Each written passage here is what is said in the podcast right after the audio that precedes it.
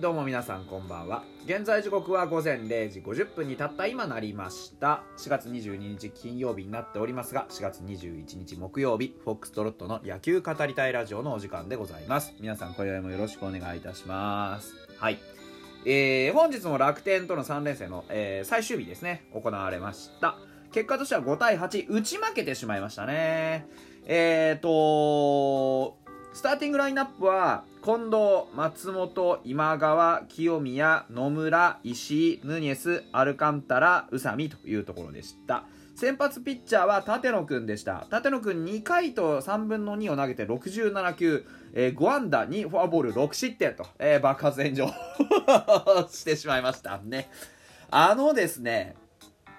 あまあ、立野君に関しては前回もなんか怪しいピッチングしてたんですけど、まあ、今回は3回持たずというところでした。えー、あのー、ライブでもね、えー、一部の、あのー、リスナーの方から出ていました。あのちょっと太ったんじゃねえかとか、ね、あのどうなってんだというのは、まあ、大いにありますが、まあ、おそらくは、やはりそういう球の質に関わるところでね、太ったとかね、えー、何かこう、ストレートのキレが悪いとか、そういう感じかなと思います。えー、配球チャートを見る限りは、基本的にはやっぱり、あのー、コントロールですよね。うん。あのー、四隅に決まらない。いいところに落ちてない。変化球ならね。変化球ならいいところに落ちてないし、ストレートは、まあ、真ん中に寄ってるし、というところで、まあ、ちょっとやっぱり決め球にね、困ってるかなっていうのもあります。カウントを上手に作れなくなっている。ですから、まあ、去年の成功を受けてね、今年はやったるでっていう気持ちで、ちょっと例えば、鍛え方を変えたとかね、そういういろんなものがあったのかもしれない。で、初戦、一番最初のね、えー、うちのチームの今年の初勝利を取った時の立野くんな、まあ、なんとかね、え2失点で逃げ切ったっていう感じだったんです印象はねですからそう考えるとまあやっぱりうーんまあここ2戦っていうのは本来の今年の本来のまあ立野君の姿なのかなって思いますね。やはりこう、そういう意味ではうまく動けてないなっていう気がします。だから例えば仮にね、体重が上がって、ちょっと体の動かし方が変わっているとしたら、コントロールに微妙な狂いが出てっていうのもなんとなく納得いくので、ですからまあそこら辺に問題があるのかもしれません。とにもかくにもここでおおよその体制は決まってしまったと言っても過言ではないと思います。現実問題、あの2点先制した後に6失点して、で、なんとか1点差まで追い上げたというところですが結局6点は跳ね返せてないのでやはりここで試合は決まってしまったのかなっていうところでした。えー、相手ピッチャーの高田君もね、まあまあ、あのー、同じぐらいに炎上はしてたんですけどもね、3回と3分の1、61球投げて4失点ですから、まあ、うちもよく頑張りました、そういう意味では。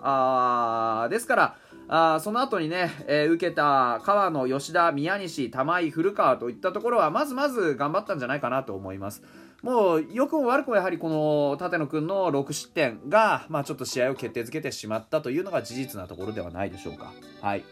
えー、宮西がね、ちょっと状態が悪くてですね、ソロホームラン打たれたり、えー、長打を2本食らって、そのままね、失点してみたりというところで、えー、1回を投げきれませんでした。えー、ここについては、まあ、僕の見立てで言うと、やっぱりちょっと体に、えー、迫力がないなというところ。宮西って僕の感覚ではいい時はあのー、下半身全体が安定してるんですよ。なんですけど僕の僕の見立てでは今の宮西ってあのお尻だけ大きいんですよね。なんかこうキュッと尻だけキュッとしたというか。なんかそれってアンバランスじゃないですか。なんかちょっと多分下半身のコンディション、あの、怪我とかそういう意味ではなくて、下半身のコンディションがマックスまで達してないなっていう感じがあります。あのセットポジションに入って、で、投球動作を開始した時に、体重が前に倒れるのが早いというか、なんかそんなようなイメージがありますね。ストレートの威力はあるけれどもコントロールがついていない。スライダーの曲がりが大きすぎて操りきれていない。なので多分、あの勢い前に向かっていく前進していく勢いはついているんですがまあその代わりに、えー、コントロールがついてない。だからリリースポイントが本来自分が意識しているものとは全く別の場所にあるんじゃないかなと今は僕の中ではそう見えます。でもともと球種が少ないのでそこをうまくゾーンをね、あのー、コントロールして、えー、打者の目線をずらしたりとかっていうそういう小細工がちょっとしづらいっていう投球スタイルなのもあって、まあ、かなり苦しんでいるかなという印象です。ここ数試合見てもやはり宮西登板するたびに不安定なこう、ね、感じはしています。ストレートの威力はあるのである程度こう抑えれる時もあれば今日のようにやはりこう変化球を使ってカウントが取れない分あの真ん中に集まってしまったストレートを痛打されたりってことがまあ目立つと。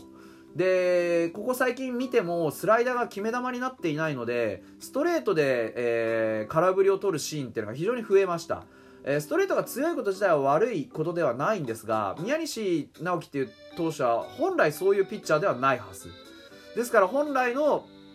宮西と違うスタイルで今やっていると考えるともう逆によくこの程度で済んでるなと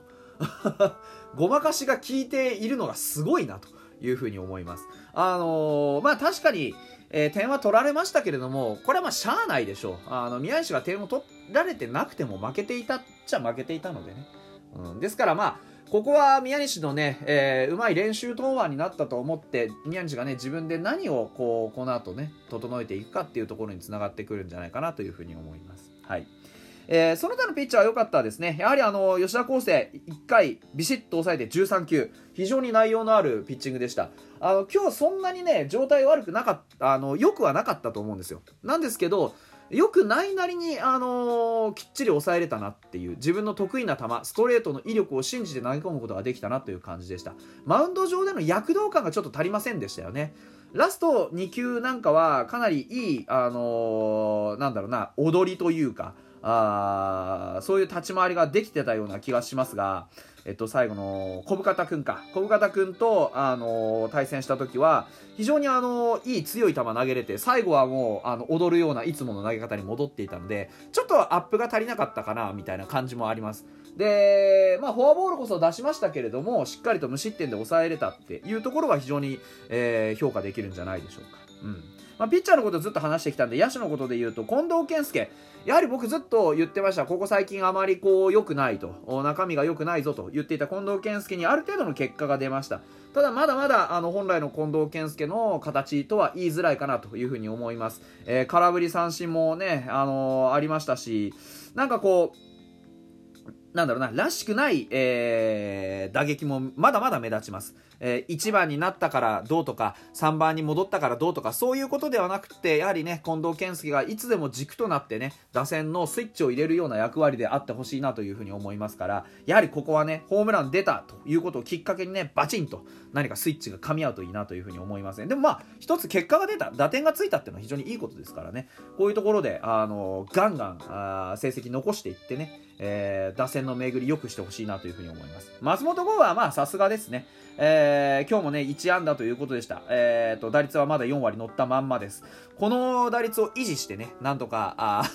入ってくんないかなと思ってるんですけど、どうでしょうかね。まあでも頼りになります、本当に。この近藤、それから松本剛というところでね、えランナーを貯めて、今川清宮で返すという、そういう流れだったと思います。で、この今川君を3番に使ったっていうのは非常に良かったですよね。今川君、昨日、あのー、ちょっと不甲斐ない打席が続いて、なんかうまくしっくりきてない中でも、ちゃんと最後まで、えー、ビッグボスが使ってくれました。で、何かね、こう、反省したものをすぐにこうやって出す機会を与えてもらって、で、それにしっかり結果で応える。この流れ、非常に、あのー、素晴らしいなというふうに思います。今日はホームランあり、打点ありというところで、非常にあのー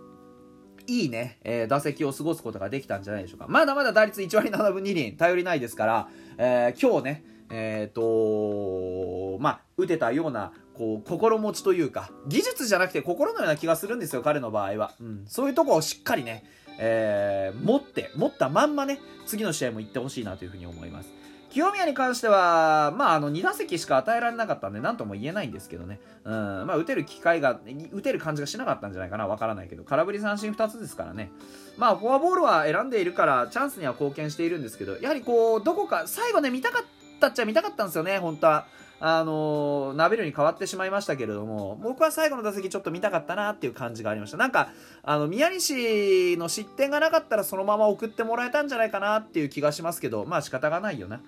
うん、試合展開にもよります。うん、で、まあ全体を通して、えー、5点取れたってことは非常に良かったことだと思います。これまでだったらね、なかなか6失点爆発炎上して、シュンってなってることが多かったと思うんですよ。でも、あと一つっていうところまでぐっと、あの、盛り上げてね、わからないっていう展開にできたのは非常に良かったと思いますし、そこは、あの、本当にポジティブに見れるかなというふうに思います。決してやはり弱いチームではなくなってきたなというところ。で、エラーもね、あまあ、あのー、ありませんでしたし、ちょっとね、盗塁阻止だけがね、あのー、もったいなかったかなと思いますね、宇佐美の。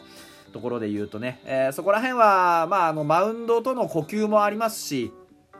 そのねできることできないことありますからなかなかこうね、えー、難しかったかなというふうに思いますね。うん、でもやっぱりこう今日のね試合を通じてみるとピッチャーっていうのはどうあってもコントロール大事だなっていう立野君見ても宮西見ても。あまずはねそういうところがきちっとこう整ってるピッチャーがうまく勝っていくのかなというふうに思いました。まあ古川君なんかはちょっと荒れてましたけどね。はい。というわけで、まあ、あの、明日、あ以降もね、試合は続いていきますから、しっかり切り替えてですね、ソフトバンクですよ、バシッと、せめて5分の戦いをしていきたいなというふうに思っておりますよ。はい。えー、明日のピッチャーは伊藤とレイということになっております。6時から、えー、札幌ドーム、ホームに迎えてですね、えー、なんとか、勝利を願いたいというふうに思います。伊藤君のゲームメイクに期待です。それではまた明日。